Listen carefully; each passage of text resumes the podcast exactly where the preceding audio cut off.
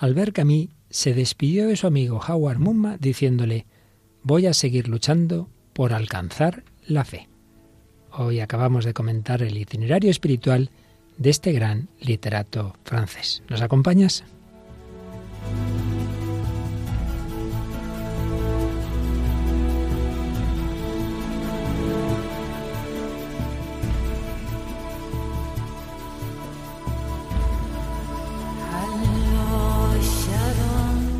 El hombre de hoy y Dios, con el padre Luis Fernando de Prada.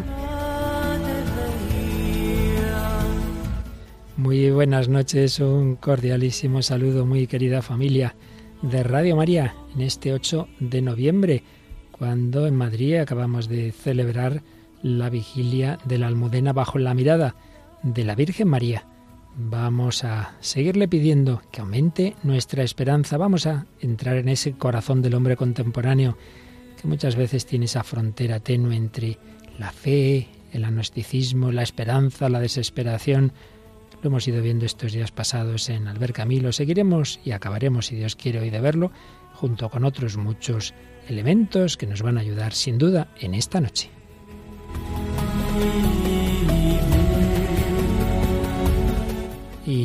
Bueno, aquí están de nuevo, como en tantas ocasiones y en tantas retransmisiones, Paloma Niño. ¿Qué tal, Paloma? Buenas Bien, Padre Luis Fernando, buenas noches de nuevo a todos los oyentes. Bueno, y tenemos esta vez el gran refuerzo literario de Mónica del Álamo. ¿Qué tal, Mónica? Hola, padre, muy bien. Bueno, pues nada, vamos adelante con este programa, en este tema tan bonito que nos está llevando tanto tiempo y en el que estamos teniendo muchos ecos, porque tuvimos dos programas, uno hace ya 15 días en el que hablamos del suicidio y luego ese programa especial, extraordinario, de entrevista a Pilar Soto y tenemos bastantes comentarios, hay que recoger solo alguno, ¿verdad, Paloma? Sí, pero bueno, entre ellos, por ejemplo, hemos elegido el de Maruja García, nos dice, acabo de escuchar el programa con el testimonio de Pilar Soto y pienso que a cualquier persona que haya perdido la esperanza le puede hacer mucho bien escuchar cómo Dios le llevó de la mano y la hizo emprender una nueva vida. Enhorabuena por el programa, verdaderamente magnífico. También del mismo testimonio nos decía Sánchez Neida, gracias Padre Luis Fernando por traernos a Pilar Soto, su testimonio me ha emocionado. La esperanza siempre está con nosotros. Inmensas gracias familia de Radio María y mi enhorabuena para Pilar.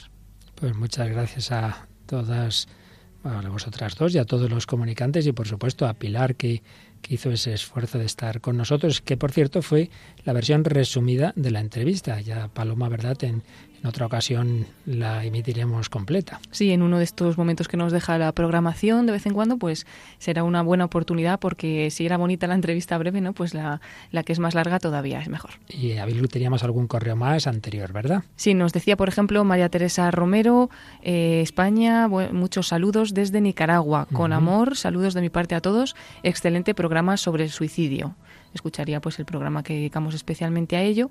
Y luego María Mercy nos decía, querida familia, muchas gracias por los anteriores programas, quería haberos escrito antes, disfruto mucho cada miércoles y estaba deseando que volvierais de las vacaciones, desde el programa de los jóvenes que nos dejaron una huella con sus testimonios hasta lo de Albert Camus, que tantos recuerdos me trajo. Hace unos años despedía a un familiar de ese modo tan incomprensible de la sin razón, pasando por el programa dedicado a Madre Teresa, donde Paloma Niño nos contaba la experiencia vivida este verano, junto con otras muchas historias de personas que entregan su vida a Cristo y a los hermanos. Tengo siempre una parte de mi corazón conectado a Radio María, donde quiera que esté, vosotros estáis en mis oraciones.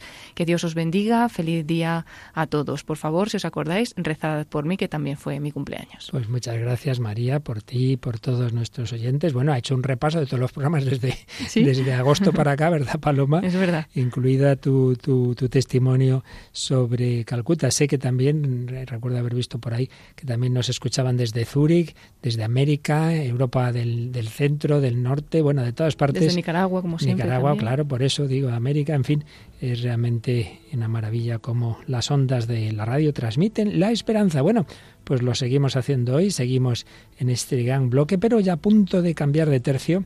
Si Dios quiere, hoy terminamos pues los programas en que sobre todo, porque no es que sean las cosas así, compartimentos estancos, pero bueno, sobre todo hemos estado viendo las respuestas más bien negativas, aunque con esa evolución de Albert Camus de la desesperanza a abrirse a la fe y la esperanza. Pues hoy terminaremos de resumir ese su itinerario, pero Mónica nos trae también la obra, en este caso, de un literato español.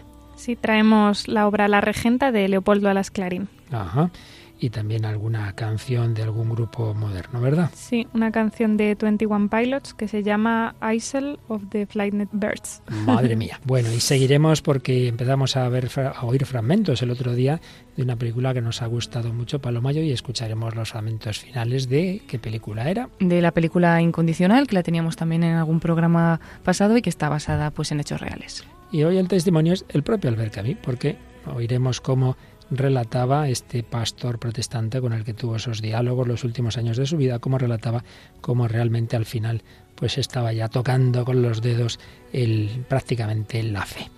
Pues vamos adelante con este programa que además es un número redondo. Mira, Mónica, es el número 250. El hombre de hoy y Dios, 250 programas llevamos. Y mira, cuando los empezamos tú eras entonces una estudiante y estuviste en uno de los primeros, ¿te acuerdas? Sí, sí, sí. Me considero casi cofundadora. Claro, nada, te daremos de todos los derechos y herencias. Pues vamos adelante con el 250 del hombre de hoy y Dios.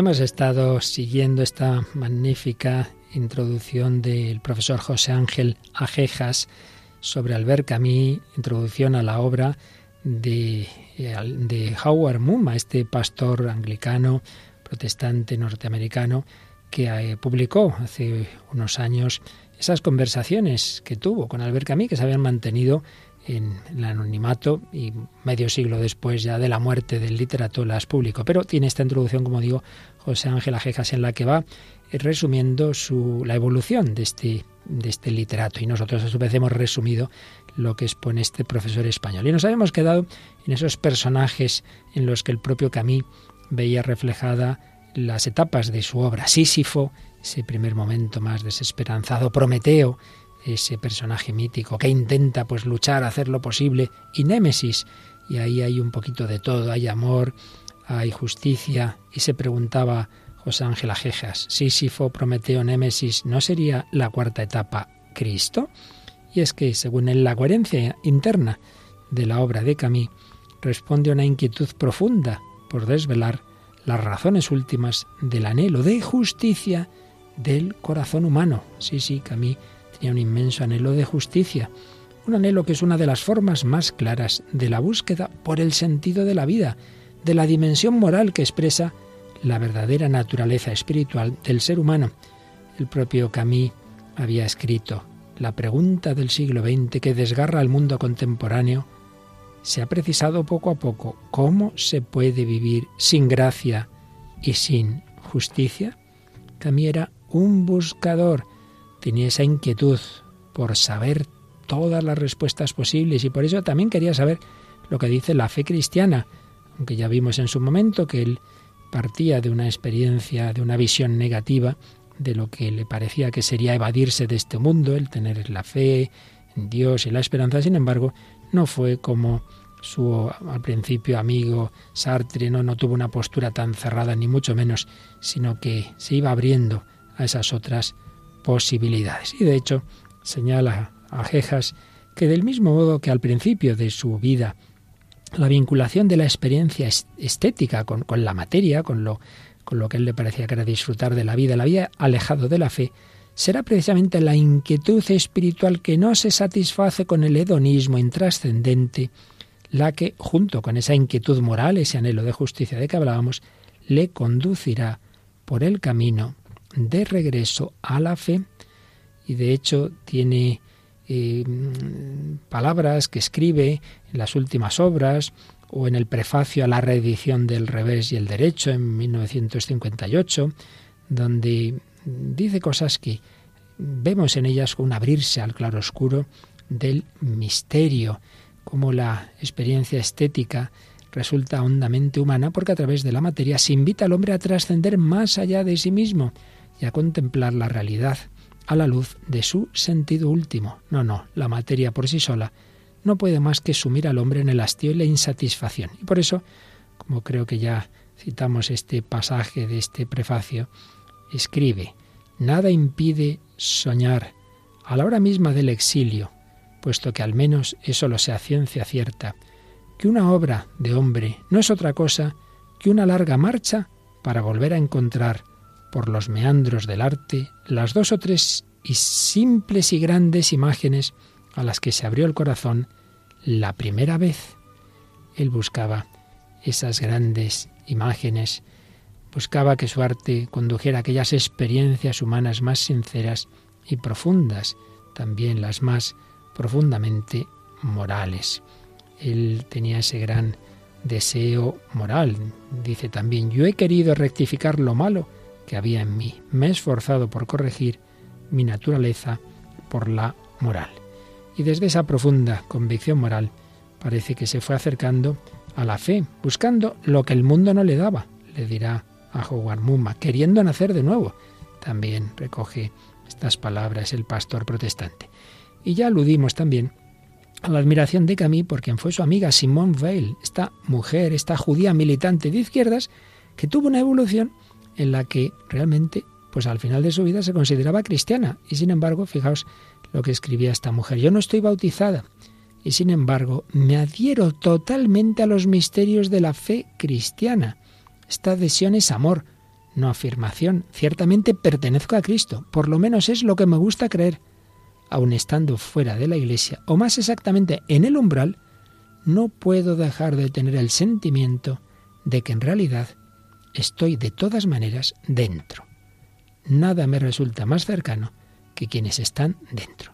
Pues pienso que cuando uno lee las conversaciones que ha recordado y ha publicado Howard Muman con Camille, puede, podemos pensar que la postura de Camille era ya muy semejante a esta de Simón Weil. Se iba sintiendo cada vez más cristiano, aunque le costaba, no, no veía lo de dar el paso a la iglesia. Estaba ahí cuando le llegó la muerte. Todos estamos llamados a buscar. Camille buscó hasta el final de su vida y tengamos en cuenta que él mismo se dio cuenta de que no, no, no podíamos quedarnos en las primeras posturas desesperanzadas. En una de sus obras, La nada exclama, Adiós, buenas gentes, un día aprenderéis que no se puede vivir sabiendo que el hombre es nada y que el rostro de Dios es horroroso. No, no se puede vivir así. Y en el prefacio a su obra póstuma, El primer hombre, escribe Camille sobre sí mismo.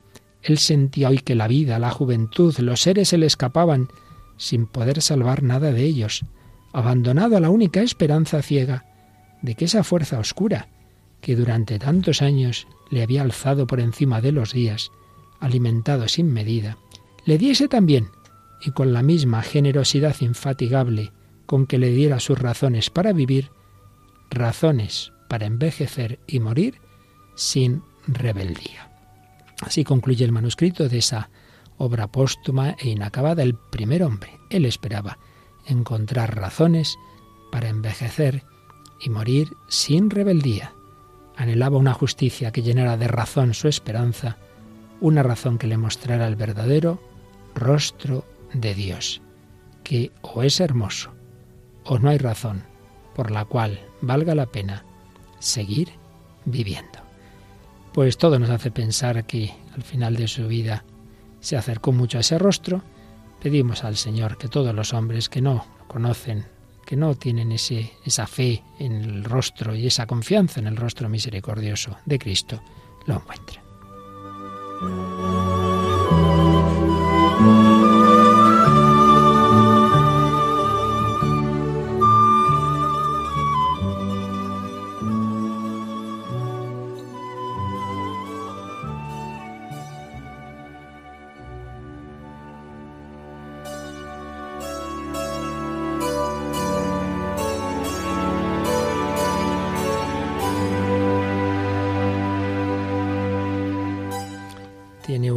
Tiene uno esperanza, a lo mejor parece que la tiene, llega un momento difícil y, y como que no era tan, tan clara esa fe o esa esperanza, he perdido la fe, a lo mejor no tenías mucha, no tenías mucha esperanza, otro no la tiene, a lo mejor sí parece que no, pero tiene más de, en fin, que es un misterio el corazón humano. Y, Mónica, si eso es verdad, sacerdote, por ejemplo, que tantas veces hablamos con tantas personas en vivo, pero cuando leemos obras literarias vemos otros corazones y vemos cómo el, el escritor muchas veces en esos personajes que crea está reflejando experiencias propias o de personas conocidas, ¿verdad? Sí, y además aquí se ve como muy bien, ¿no? en la obra de, que vamos a tratar, en La Regenta de Leopoldo Las Clarín, que es una de las obras así más exponente del realismo, del realismo español, pues se ve mucho la habilidad increíble que tiene Clarín de representar distintas almas, por así decirlo, y el alma femenina en particular, el alma de Ana Ozores, a mí me parece magistral, o sea, con una,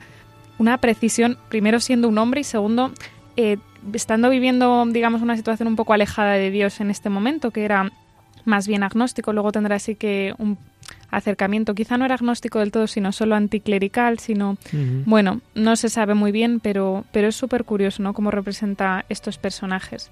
Y bueno, la verdad es que todas las obras del realismo son bastante desesperanzadoras, ¿no? Están marcadas por un determinismo. Más que realistas son pesimistas. Sí, sí, totalmente. hay algunas que yo cuando las explico en clase digo luego dan ganas de cortarse las venas. Pero eh, realmente eh, también en estas obras se puede ver un de esperanza. Es verdad que justo La Regenta es una obra que a los católicos nos duele mucho, nos duele mucho leerla porque es la historia de una persona a la que Dios le abandona. Eso que es imposible, ¿no? ¿Cómo va Dios a abandonar a alguien? Pero aquí está la pobre Ana Ozores, es una mujer que quiere ser virtuosa, que quiere vivir, que la casan un poco a la fuerza con el regente, con don Víctor Quintanar, pero ella quiere serle fiel y ella y eso que el marido pasa bastante de ella, pero ella quiere serle fiel y quiere, pero bueno, entre unos y otros, la sociedad que le buscan un amante por ahí, que unas cosas y otras al final es una persona que acaba cayendo, ¿no? Y que entonces y acaba fatal, es una obra que acaba fatal. Entonces, es verdad que incluso a los católicos nos cuesta mucho leerla y dices, "Uf, esto tiene horror, espanto", ¿no? Pero pero sí que se ve muy bien eh, la descripción de, de, un alma que busca a Dios, que busca totalmente a Dios. Y sí que es verdad que en esta última parte que vamos a leer, pues se ve un poco la desesperación de Ana cuando, cuando cae en el pecado, en la infidelidad y es descubierta, por así decirlo. Y además que es que, bueno, mm, hay un crimen casi después del... Bueno, casi no, hay un crimen después de, de esta infidelidad, por no destriparse mucho la obra, aunque es muy conocida. Pero, pero podemos ver eh, primero la desesperación en la que cae ella, pero bueno, hemos intentado buscar un fragmento en la que se ve que, Dios no la abandona del todo, ¿no? que le busca una solución, aunque es verdad que quien se lea la obra completa dice, uff, qué desesperación, ¿no? Entonces, bueno, cuando...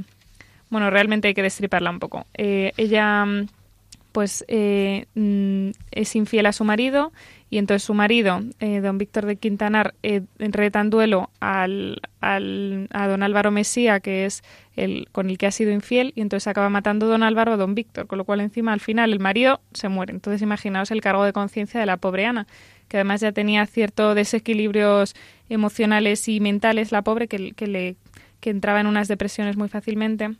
Entonces, este fragmento que vamos a leer es realmente asusta. Es tras, tras la muerte de... Tras la muerte de su marido y cuando ella un poco se empieza a recuperar porque cae muy enferma. Dice, otra vez tuvo miedo a morir, otra vez tuvo el pánico de la locura, la horrorosa aprensión de perder el juicio y conocerlo ella. Y otra vez este terror superior a todo espanto la hizo procurar el reposo y seguir las prescripciones de aquel médico frío, siempre fiel, siempre atento, siempre inteligente. Días enteros estuvo sin pensar en su adulterio ni en Quintanar, pero esto fue al principio de la mejoría, cuando el cuerpo débil volvió a sentir el amor de la vida, a la que se agarraba como un náufrago cansado de luchar con el oleaje de la muerte oscura y amarga. Con el alimento y la nueva fuerza apareció el fantasma del crimen. Oh, qué evidente era el mal. Ella estaba condenada. Esto era tan claro como la luz. Pero a ratos, meditando, pensando en su delito, en su doble delito, en la muerte de Quintanar sobre todo, al remordimiento, que era una cosa sólida en la conciencia, un mal palpable, una desesperación definida, evidente, se mezclaba como una niebla que pasa delante de un cuerpo, un vago terror, más temible que el infierno, el terror de la locura, la aprensión de perder el juicio. Ana dejaba de ver tan claro su crimen, no sabía quién discutía dentro de ella. inventaba sofismas sin contestación, que no aliviaban el dolor del remordimiento, pero hacían dudar de todo, de que hubiera justicia, crímenes, piedad, Dios, lógica, alma. Ana. No, no hay nada, decía que el tormento del cerebro. No hay más que un juego de dolores, un choque de contrasentidos, que pueden hacer que padezcas infinitamente. No hay razón para que tenga límites esta tortura del espíritu, que duda de todo, de sí mismo también, pero no del dolor, que es lo único que llega al que dentro de ti siente, que no se sabe cómo es ni lo que es, pero que padece, pues padeces. Fijaos que es tremendamente duro, ¿no? La crisis que tiene mm. ella, el remordimiento, se le junta todo. Además, una persona que ha sido tan espiritual, porque esta mujer, pues, se ve a lo largo de toda la obra, ¿no? Que ha buscado a Dios, que ha buscado la oración, que ha buscado un director espiritual que la guíe y todo eso se va yendo en su contra, ¿no? Por eso decimos que es que parece que Dios la abandona, porque se le pone todo en contra. Pero bueno, eh, queríamos destacar, bueno, ella todo, todo el mundo la alaba en el pueblo porque es muy virtuosa, muy bella. Entonces aquí de repente todos le dan la espalda, ¿no? Dice, Ana prefería aquella soledad. Ella la hubiera exigido si no se le hubiera adelantado Vetusta a sus deseos. Pero cuando ya convaleciente volvió a pensar en el mundo que la rodeaba, en los años futuros, sintió el hielo del ambiente, y saboreó la amargura de aquella maldad universal. Todos la abandonaban, lo merecía, pero de todas maneras, qué malvados eran todos aquellos vetustenses que ella había despreciado siempre, hasta cuando la adulaban y mimaban. O sea, ella siente esa soledad exterior de un pueblo que había sido, pues eso, muy cotilla, muy tal, que ella misma despreciaba, pero ahora hasta esa soledad no siente.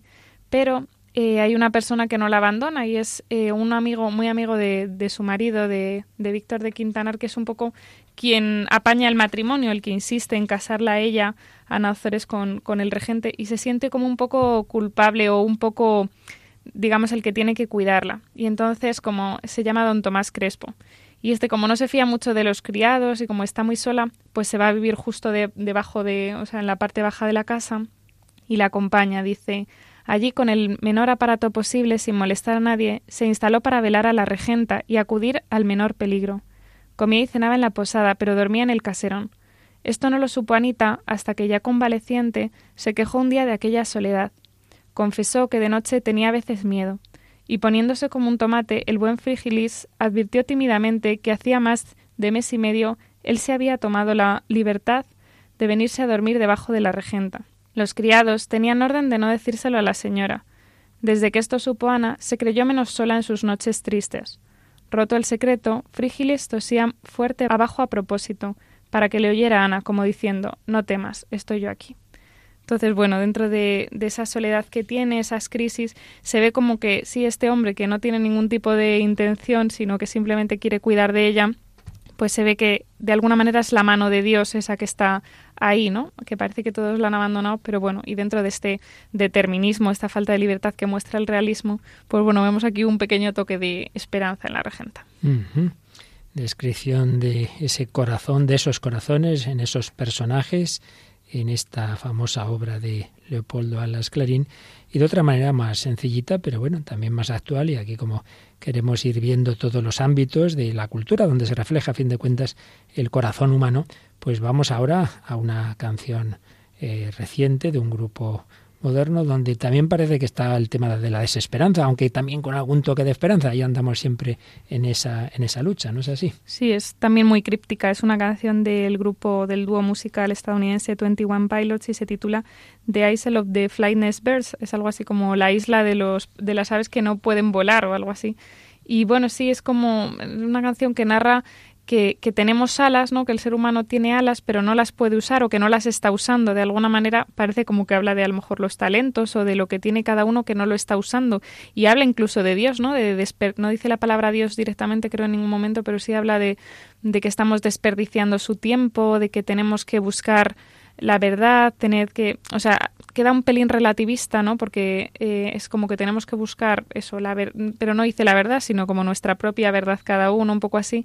Y luego tiene partes, pues eso, de no podemos volar, me estrello contra el suelo, no podemos ir más allá. Es como un poco una mezcla de las dos cosas, yo creo. Sí, quizá podemos ahí ver esa, esa especie de parabolilla que se ha contado a veces de un águila que que apareció pues el, huevo en medio de unos polluelos y entonces él veía a las águilas volar, pero, pero claro, como lo que veía era que estaba ahí entre las gallinas y que no volaban, tenía alas, pero no podía volar. Pues eso nos puede pasar muchas veces a nosotros.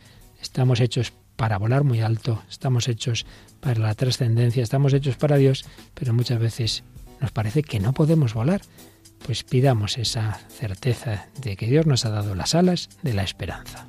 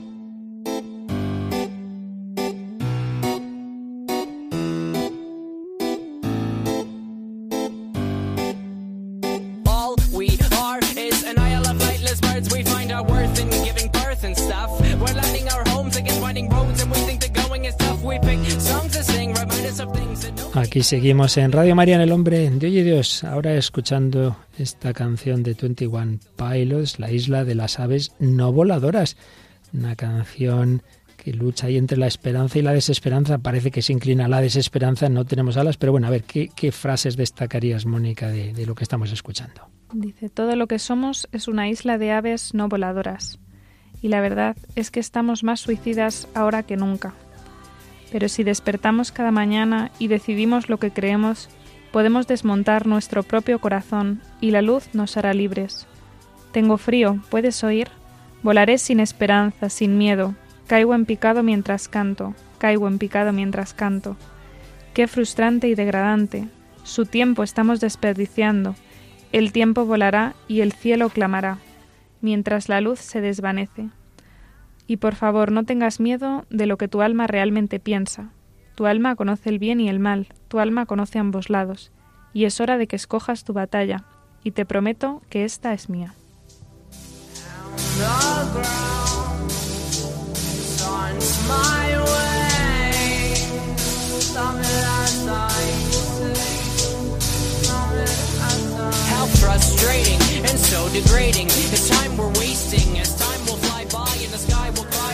Is fading and he is waiting. Oh, so patiently while we repeat the same routine as we will please comfortability. And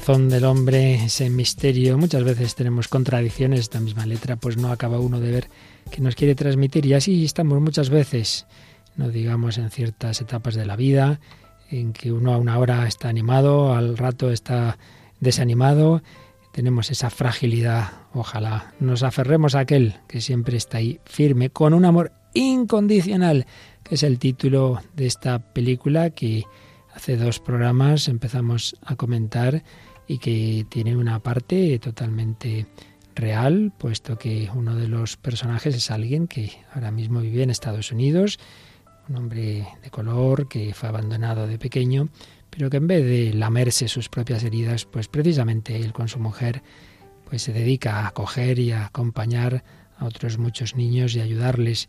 Y en esa película aparece otro personaje que es una escritora de cuentos, ¿verdad, Paloma?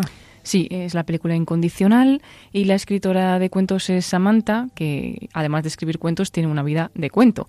Está felizmente casada, vive la tranquilidad del campo y esas historias que escribe y que dibuja desde que era niña se han convertido en libros de éxito. Sin embargo, un día esa idílica historia da un giro de 180 grados, su marido Billy es asesinado y ella pues pierde las ganas de vivir se reencuentra con un viejo amigo de la infancia y ahí pues tiene que luchar un poco entre ese rencor que tiene por la muerte de su marido y haber caído pues en la desgana con un nuevo objetivo que, que este amigo le va a plantear en su vida y ahí es donde encontramos pues esa figura real de Joe Bradford que pues eh, junto con su mujer ha ayudado a muchos desfavorecidos incluso le llaman el Papa Joe muchos huérfanos y, bueno, pues ahí en esa historia se encuentra con este amigo de la infancia, Samantha, que también está pues haciendo un proyecto con niños y ella pues puede unirse también a ese objetivo. Pues eh, uniendo la figura real de, de, este hombre, Joe Bradford, con esta otra figura ficticia de la escritora, la verdad es que sale una película con unos profundos valores. Ya oíamos algunos fragmentos eh, en ese programa anterior, vamos a escuchar a hoy dos. Eh, uno de ellos es en el que Joe recuerda cuando estuvo en la cárcel y una pelea muy dura y cuando ahí estuvo a punto de, de, matar a uno de los matones de la cárcel y bueno, lo que ocurrió y luego bueno, pues es un recuerdo que empalma con ese momento en que está con los niños y donde está también presente Samantha. Escuchamos un fragmento.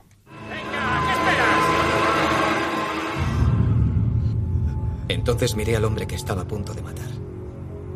Y en ese instante vi lo que no había visto nunca hasta qué punto mi rabia y mi orgullo me habían llevado sin saberlo hasta lo más bajo. Pasé 40 días y 40 noches en una celda de aislamiento, sin poder hablar con nadie, salvo con Dios. Y en esa oscuridad, en el lugar más solitario, sentí su amor por primera vez en mi vida. Y a partir de entonces todo cambió. Siento su amor cada día a través de estos niños. Les miro a los ojos y sé... Sé que merece la pena luchar. Bueno, ¿qué os ha parecido? La verdad, impactante. Que, pero sí que es verdad que cuando uno toca un poco fondo, es verdad que no todos tocamos fondo igual, es cuando estamos más receptivos a oír la voz de Dios, ¿no? Él dice, y por primera vez escuché a Dios y sentí el amor de Dios, ¿no? Que incluso la situación en la que estaba él. Pero también ver ahí como Dios no nos abandona nunca, ¿no? Ni en los peores momentos, aunque pensemos que no está, pues en esos momentos siempre está presente y al final, pues de alguna manera llega. De hecho, Paloma, fíjate, justamente en la entrevista que hacíamos la semana pasada, cuando esta chica, Pilar Soto, pues ya le decían que ya no había nada que hacer, que estaba ya entrando en la muerte y justamente también ahí sintió el amor de Dios y recomenzó su vida después de toda la vida que había llevado, nunca había levantado los ojos al cielo, ¿no? Salvo en ese momento. Y también, pues, es porque Dios le ayudó ahí también a, que ella, pues, confiara, levantara los ojos y le dijera, Jesús, sácame de, aquí, ¿no? Y creo que podemos ver también, como estamos diciendo en todo el programa, que el corazón humano es capaz de lo mejor y de lo peor. Estuvo a punto de matar a ese compañero de prisión y, sin embargo, pues lo que le ocurrió y el estar detenido en esa celda de castigo fue precisamente la ocasión providencial para encontrarse con el amor de Dios. Y estas cosas ocurren, no, no, no son meras ficciones cinematográficas. Es así. Bueno, pues aparece el gran problema del dolor. Y justamente decía que hoy vamos a terminar de resumir lo que se ha publicado en ese librito El existencialista hastiado, esas conversaciones de Howard Mumma con Albert Camus, justamente mm, cuando va relatando, resumiendo las conversaciones, Howard Mumma hay un capítulo largo en el que sale el gran tema que, que a todos en el fondo es el que nos dificulta en tantas ocasiones la fe y la confianza en Dios. Sale el problema del dolor. Ese problema del dolor tan presente en la obra de Camille. De hecho, Mónica, nos trajiste, recordarás la, peste, ¿verdad?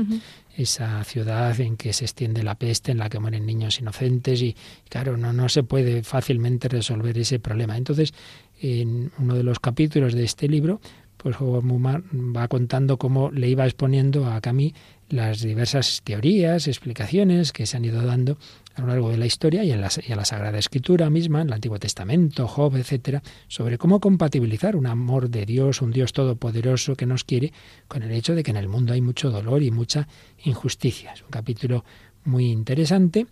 No vamos aquí a entrar en él, de este tema hemos hablado en bastantes ocasiones, pero sí me fijo en el final, cuando eh, expone la, la última digamos, visión del tema Jugarmuma a, a Camí, le dice, yo tengo esperanza porque lo que Cristo hizo por Pedro, por Zaqueo, por una adúltera o por mí, lo puede hacer por cualquiera. Señala que hay dos hechos que los cristianos consideramos fuente de esperanza. En primer lugar, lo que el Señor ha hecho por nuestras vidas. Entonces, claro, dice, como San Pablo, pues toda su vida recordará yo qué clase de hombre era antes de que Cristo entrase en mi vida. Cristo entró en mi vida y fundió mi dureza. Él me sorprendió, él hizo de mí una criatura nueva, donde yo antes odié, ahora amo. Eso es así, eso yo no lo puedo dudar, yo no sabré entender este problema, este sufrimiento. Lo que yo sí sé es esto, que esto ha ocurrido en mi vida, como ocurrió en la vida de este personaje de la película Incondicional, que cambió el Señor el odio en amor, o como cambió el vacío de Pilar Soto en esa esperanza en el amor de Jesucristo. Y el segundo hecho que da esperanza a los cristianos es el conocimiento de Dios. Pensar que, aunque no lo entendamos, el mundo está bajo el control de un ser de infinita sabiduría y poder. El Nuevo Testamento reconoce, sí, el poder del mal en nuestro mundo, pero sabemos que Dios está con nosotros en nuestra lucha contra esos males y que Cristo Jesús ya los ha vencido. Podemos entonces con esperanza unirnos a la lucha por la paz y la justicia en nuestro mundo. La victoria final no está en nuestras manos, sino en las de Dios, y Él prevalecerá. Pues bien, ante esto, Camille le respondió, me parece que usted y yo no somos muy distintos, porque frente a la desesperación, ambos hemos encontrado motivos para tener esperanza. Ambos, por encima de todo, valoramos la vida.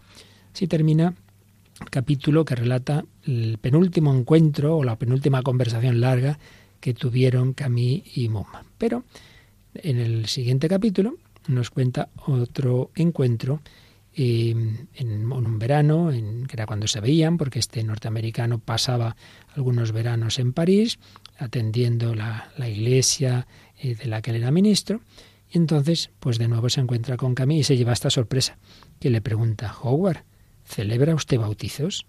¿Y esto? ¿Por qué, ¿Por qué me lo dice? Y entonces le explica a Camille, Mire usted, la razón por la cual yo he estado viniendo a la iglesia es porque estoy buscando. Me encuentro en algo que es casi como un peregrinaje, buscando algo que llene el vacío que siento y que nadie más conoce. Ciertamente, el público y los lectores de mis novelas, aunque ven ese vacío, no encuentran las respuestas en lo que están leyendo. En el fondo tiene usted razón.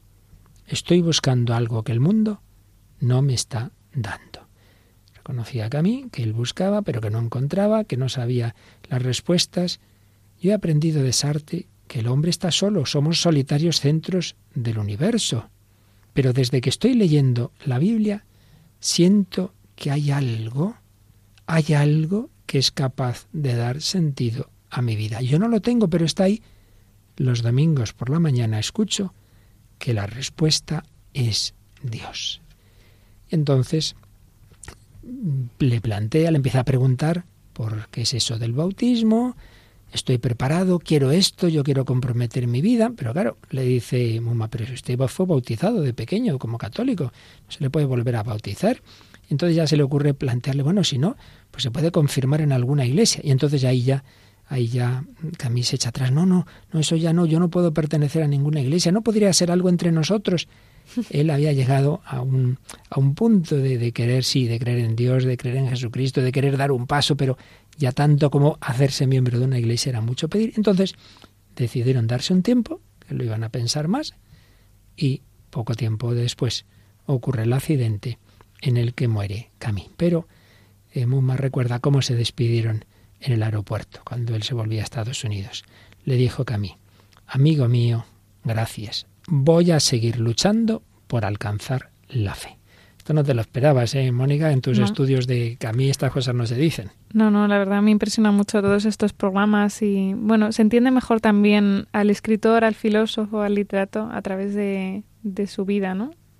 Pues sí, claro que sí. Y es que el Señor a todos nos busca y también al que a lo mejor ese amigo tuyo que presume de ateo, bueno, el Señor a todos nos da esas oportunidades y también esta película incondicional, pues en la que ha habido pues mucho dolor, ese, ese niño abandonado, esa mujer a la que asesinan sin sentido a su marido. Vamos a escuchar el final eh, realmente muy bello de esta, de esta película y os animamos a, a, verla incondicional, porque bueno, una cosa es oírla, otra es verla, pero yo creo que nos transmite suficientemente ese sentido de esperanza.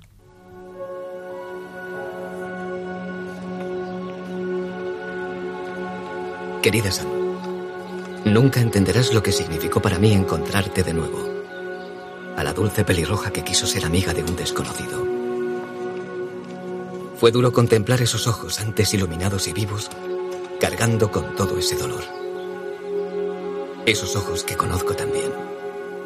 Pero el dolor trae una forma nueva de ver las cosas. Y aquí estoy, a punto de morir, sintiéndome más vivo que nunca. Sé que mi misión aquí ya ha terminado.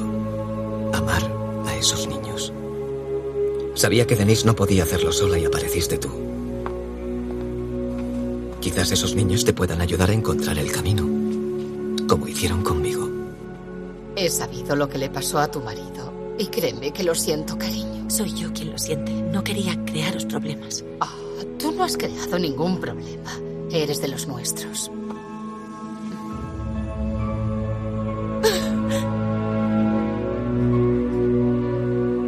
¿Recuerdas tu cuento sobre Dios y los gorriones? Dijiste que ya no creías en él, y está bien. Dios es paciente. Yo soy la prueba de ello. Ahora, pase lo que pase, me siento en paz y quiero lo mismo para ti. Encuentra tu tiempo y tu manera, pero comparte las historias. Importan. Vive, respira y encuentra una forma de volver a creer.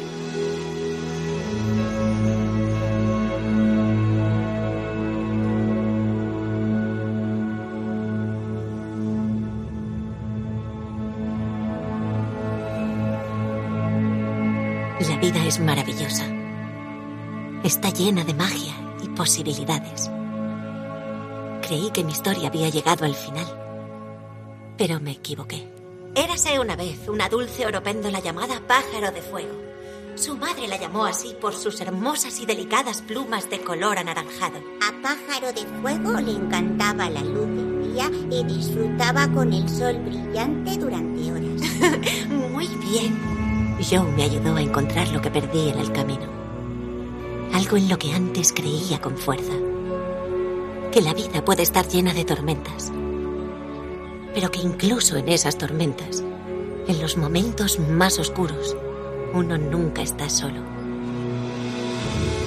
El amor es el poder más grande de la tierra. He visto lo que hace.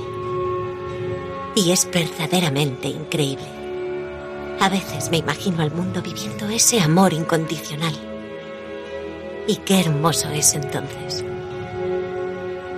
Billy tenía razón. En el mundo hay amor suficiente para todos. Lo único que hay que hacer es compartirlo.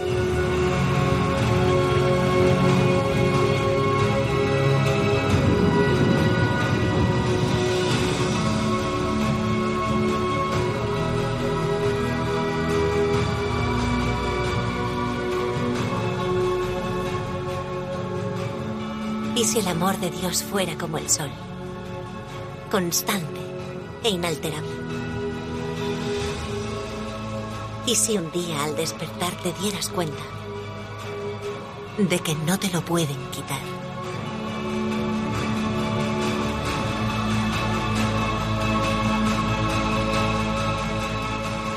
Bueno, no hace falta un, un libro de meditaciones, con una película podemos hacer un buen rato de oración, ¿eh? Sí, sí, tal cual. Además que es que toca como todos los temas en torno a que ha salido un montón de cosas. Sí, a ver en qué os habéis fijado, Paloma y, y Mónica. Por empezar por algo, una primera parte que, que, es como empieza Joe, ¿no? Sus primeras palabras dice, a punto de morir, me siento más vivo que nunca. Pues ver ahí que, que en la esperanza que tengamos en nuestra vida es lo que nos da eh, esas ganas de vivir, esa vida, que cuando estamos en desesperanza pues estamos muertos, aunque tengamos vida, ¿no? Entonces, bueno, mm, a punto de morir me siento más vivo que nunca, pues ver también ahí su historia, ¿no? Cómo pegó ese cambio y con un objetivo en su vida, con un, con un, sí, con ese objetivo de cuidar a los niños, tenía, tenía vida nueva. Sí, y lo que es lo que es Dios, que cuando tienes un sufrimiento tan grande o te, te, da una misión, ¿no? O sea, que la misión que te da en la vida, la vocación, realmente, o sea, sirve, ¿no? O sea, no, no solo sirve, sino que, que ayuda a, a, dar cauce a ese sufrimiento, ¿no? Aquí tanto a él como a ella, ¿no? Ninguno de los dos se puede decir que no haya sufrido o que Dios les quite el sufrimiento de su vida o que se pueda desaparecer, pero a partir de eso, la misión, los niños, es lo que le hacen eh, que, devuelva su esperanza, ¿no? Y dar otra vez sentido al amor que, que a lo mejor habían visto desaparecer. En efecto, yo creo que es una aplicación muy importante. Tenemos ese problema. Tú déjate de lo que te pasa a ti, piensa en los demás, ábrete a quien está sufriendo a tu lado. Retomamos también ese cuento tan bonito de, ese pájaro, esa oropéndola que estaba bajo eh, las tormentas, pero cuando sube por encima de ellas, por encima de las nubes, pues ve el sol. Entonces es, la película viene a decir eso. Esta chica se había quedado en esa tormenta del asesinato de su marido, Joe se había quedado en el abandono que había sufrido de pequeño, pero ambos han pasado por encima de esa tormenta y se han encontrado, por un lado, en la capacidad de dar amor a los demás, pero en definitiva y sobre todo se han encontrado con el sol. El final es realmente precioso. Y si en efecto el amor de Dios fuera eterno, infinito e incondicional, es que lo es.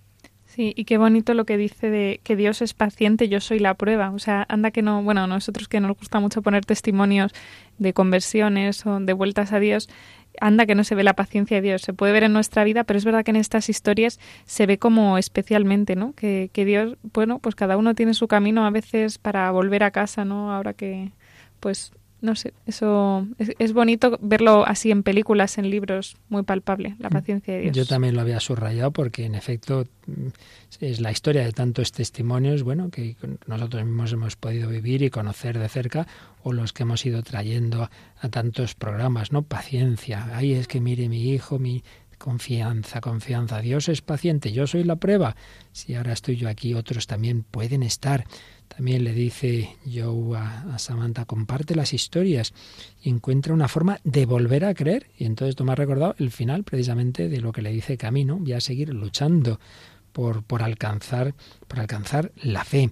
También la idea de ayudarnos mutuamente. Se han ayudado mutuamente los dos en toda la película, desde pequeños que se conocieron hasta el final, esa mutua ayuda. Y otra idea que ya veíamos el día pasado, que cuando estamos mal nos parece que estamos solos.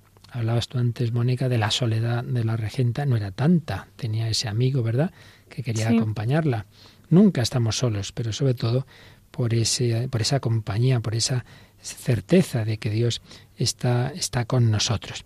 Y el final realmente es una maravilla, y es que todos buscamos un amor firme, sólido, seguro, que nunca pueda morir, que atraviese el umbral de la muerte, y ese amor en efecto es Dios, es ese poder, el más grande que existe, pero lo que hay que hacer es compartirlo. Y en definitiva, la enseñanza final de esta película, pues es justamente eh, a lo que vamos a ir ya en lo que en la siguiente etapa de este programa. Es que a pesar de todo el dolor que está ahí, de todo el sufrimiento, de todos los problemas, de todas las angustias, a pesar de todo, como dice el título de otra famosísima, más famosa que esta desde luego película, La vida es bella, la vida es maravillosa. Dice esta chica, mi historia yo creía que había llegado a su final tras el asesinato de su marido y no, no, quedaba lo mejor. Lo mejor queda para el final. ¿Recordáis el final de La vida es bella? Cuando el niño se encuentra con su madre y grita aquello de mamá hemos ganado. Cuando ve el tanque. Cuando ve el tanque y se encuentra luego desde el tanque con su madre, mamá hemos ganado. Bueno, pues también, también eh, vencemos cuando, a pesar de que la muerte nos parece que vence en este mundo. Sin embargo, cuando la vivimos con Cristo, Cristo pasó por la muerte, Cristo sufrió, Cristo murió, pero Cristo resucitó. y por eso Mónica nos has traído también una canción eh, que habla de la muerte de, un chico, pero con la confianza de que Jesucristo le resucita, ¿no es así? Sí, es, eh, viene de un musical que se llama Contigo, que está haciendo el Movimiento Santa María, una gira por toda España, y que un poco la historia es, bueno, trata de mostrar las obras de misericordia. De hecho, tiene una canción para cada obra de misericordia, y esta es la canción del final, que la canta Daniel Gómez de la Vega, que es el cantante de La Voz del Desierto, que también actúa en el musical. Y es un poco eso, ¿no? La, es, es, una, el protagonista que ha sido un criminal y que ha sido, mm, está perseguido, pues es, encuentra este perdón y ante el amigo que se muere, un amigo que ha luchado mucho por él, pues eh, digamos vuelve un poco a Dios. Dice, bueno, pues eh, tú te vas, pero, pero tú me has devuelto a Dios. Pues terminamos de la mejor manera este programa con esta canción en la Madre Tierra.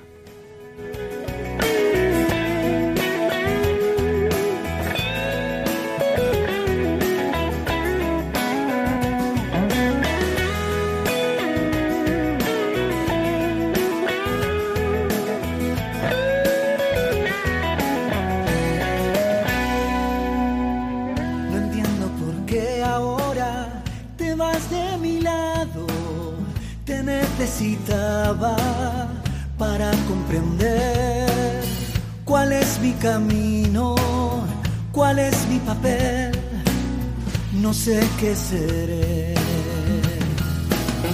Tú abriste mis ojos ciegos, me diste la vida, yo cierro los tuyos, te vas a vivir a la vida eterna, a una vida sin fin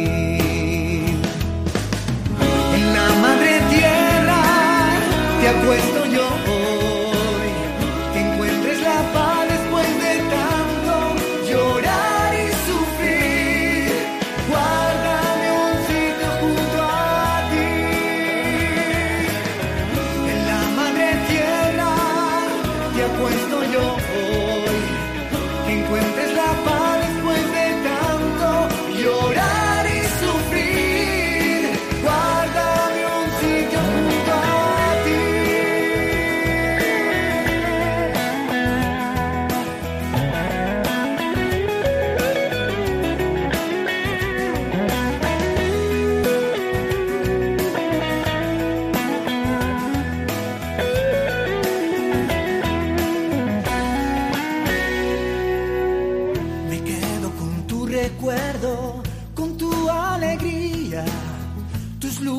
tu esfuerzo, me hablan de ti.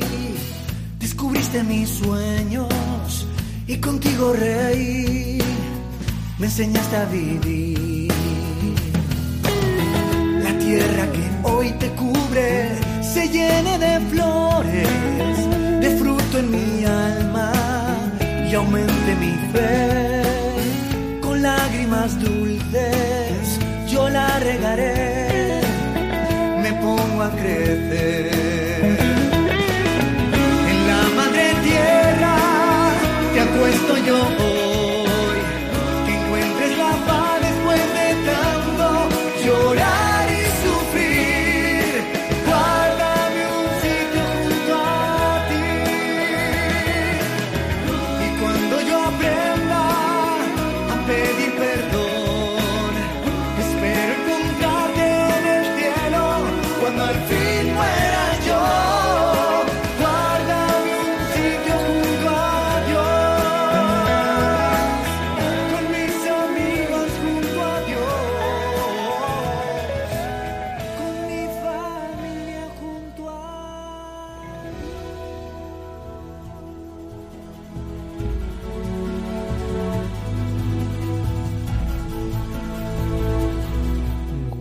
Mi familia junto a Dios, amor incondicional, el sol que brilla siempre y bueno, y encima la sintonía de nuestro programa en esa película del gladiador y termina precisamente esa película con la muerte del gladiador que se reencuentra en el más allá con su mujer y con su hijo. Es curioso que esta película tiene un sentido de esperanza en la vida eterna.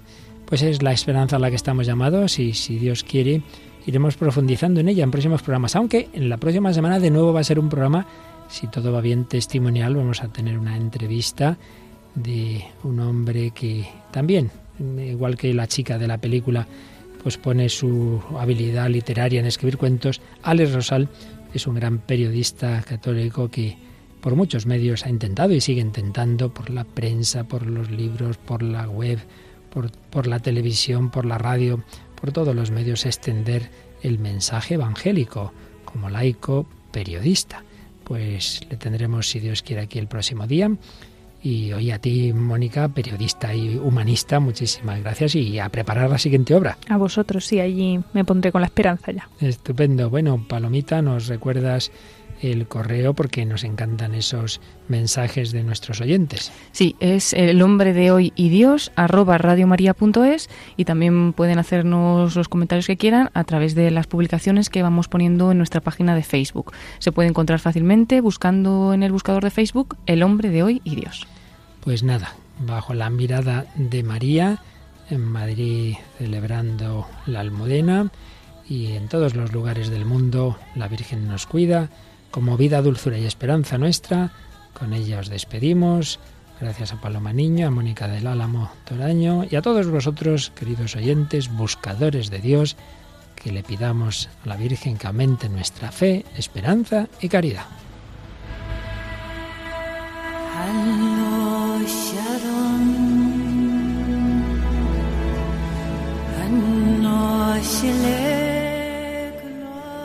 Así concluye el hombre de hoy y Dios, un programa dirigido en Radio María por el padre Luis Fernando de Prada.